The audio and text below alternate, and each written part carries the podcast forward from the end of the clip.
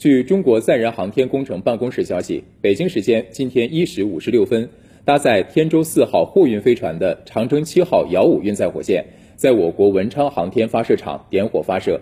约十分钟后，飞船与火箭成功分离，进入预定轨道。